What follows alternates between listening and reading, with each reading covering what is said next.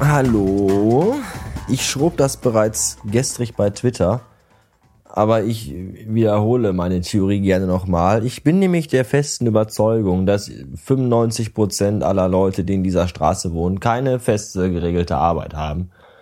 Anders kann ich mir irgendwie nicht erklären dass mittags um 14 Uhr, wenn ich von meiner Frühschicht nach Hause komme, die ganze Straße mit Autos zugeparkt ist. Weil nicht jeder Mensch hat so beschissene Arbeitszeiten wie ich. Ja, Ich meine, wenn ich morgens um 5 Uhr anfange zu arbeiten und um 14 Uhr zu Hause bin, dann müsste ja ein normaler Mensch, der so um 8 oder um 9 anfängt zu arbeiten, das tun ja wahrscheinlich die meisten von euch, äh, irgendwann zwischen 16, 17 oder 18 Uhr zu Hause sein. So. Und da das nicht der Fall ist, jedenfalls hier, sondern die Straße irgendwie durchgehend immer komplett zugeparkt ist, kann das nur bedeuten, dass die alle keine Arbeit haben. Faules Pack. Das heißt also im Klartext gehe ich für alle anderen Arbeiten, die hier auf dieser Straße wohnen. Tja, ist mir aber egal. Und wo wir schon bei Prozentzahlen sind, 85 Prozent aller Unfälle passieren ja zu Hause. Das trifft übrigens diese Statistik genau auf zwei Personen zu, nämlich zum einen auf Alf und zum anderen auf mein Vibe. Wahrscheinlich haben wir diese Statistik auch nur äh, bei meinem Vibe im Haushalt hier erhoben. Denn äh, mittlerweile habe ich echt Angst, wenn ich das Haus verlasse, die Frau hier allein zu lassen. Gestrig beispielsweise hatte ich Frühdienst und verließ das Haus um vier und kam nach Hause um 14 Uhr. Das sind zehn Stunden. Jetzt äh, stellen wir uns mal vor, dass die Frau bis neun geschlafen hat. Dann sind das fünf Stunden, die sie hier alleine war. Als ich dann mittags nach Hause kam, hatte sie es in den fünf Stunden geschafft, die Küche unter Wasser zu setzen, ihre Hände mit Sekundenkleber zusammenzukleben und von einem Bürostuhl zu fallen, weil sie nämlich mit dem Bürostuhl, weil sie sich auf den Bürostuhl stellte, stellen wollte, um, um irgendwas zu dran zu tüdeln. Und dann ist sie runtergefallen. Tja, diese Lust, all diese wunderbaren Dinge sind ihr gestern passiert, an diesem einen Tag. Jetzt könnt ihr euch vorstellen, wie das ungefähr abgeht hier, wenn ich jeden Tag arbeiten gehe und jeden Tag von der Arbeit nach Hause komme und mir jeden Tag anhören muss, was der Frau passiert ist. Jetzt habe ich mir was überlegt. Ich weiß aber nicht, wie einfach das ist, an äh, Betäubungsmittel ranzukommen. Oder an Narkosemittel, weil eventuell wäre das das einzig Sinnige. Die Frau steht ja gerne meistens mit mir morgens auf, wenn ich Frühdienst habe. Um halb vier. Weil sie mich liebt. So, und dann macht sie mir Kaffee.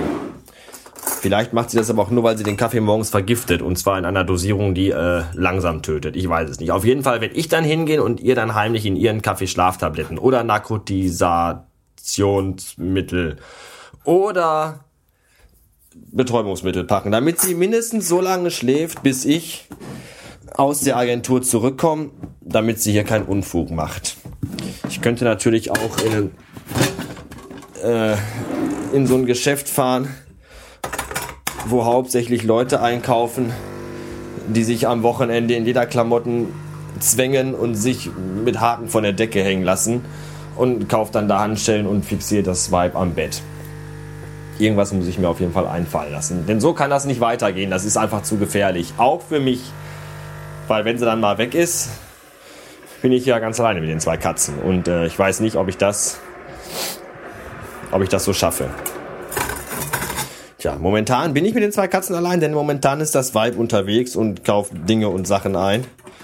Und fährt danach noch nach McDonalds und holt da die letzten beiden Tassen ab. Denn gestern hatte ich die Aufgabe, nach McDonalds zu fahren, weil wir wollten beide was von da essen und hatten aber beide keine Lust. Und dann habe ich mich dann irgendwann doch breitschlagen lassen, weil es war dann das Argument, ja, äh, also ich dann zu ihr, fährst du? Nee, ich, äh, ich will ja nichts. Und dann habe ich gesagt, ja, soll ich fahren? Ja, dann hätte ich gerne das und das und das. Aha.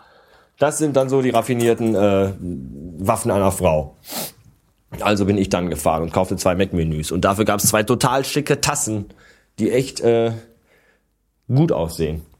Und ähm, wenn jetzt, ach so, hier war ich fertig. Und wenn jetzt die Frau nochmal fährt, kann sie noch die anderen beiden Tassen holen. Dann haben wir alle vier Tassen in allen vier Farben. Ich glaube, das ist total super. Als ich gestern gefahren bin, habe ich dann gemerkt, dass ich in meiner Jackentasche noch den Agenturschlüssel hatte. Den habe ich dann aber hier gelassen und habe gesagt, hier, nimm du den Agenturschlüssel. Wenn mir heute Abend was passiert, ich beim Meckes zum Beispiel zusammengeschlagen werde oder so, dann äh, musst du morgen den Laden aufschließen. Und dann hat sie gesagt, das kann ich ja gar nicht, ich weiß ja gar nicht, was ich da machen muss. Ach, sag ich, ist ja nicht schlimm. Wenn ich heute Abend wirklich erschossen werde oder so oder beim Verkehrsunfall ums Leben komme, dann kann ich dir ja morgen, wenn du in der Agentur bist, als äh, als halbtransparenten transparenter blauer Dunst erscheinen, so wie Obi-Wan Kenobi und kann dich einweisen, was du zu tun hast. Das sagte ich ihr, das fand sie aber auch nicht so lustig, weil naja, wenn man als Lebensabschnittsbegleiter noch so einen blauen Dunst hat, fände ich irgendwie auch doof. Wahrscheinlich werde ich, werd ich eher der sein, der einen blauen Dunst mit sich herumschleppt, weil wenn sich jemand hier in dieser Wohnung umbringt, dann wohl eher sie. Aus äh, Versehen natürlich, nicht äh, beabsichtigt. Tja. Jedenfalls, ähm, Ja. Das war's. Mehr habe ich heute nicht für euch, glaube ich. Ja. ja. Bis dann.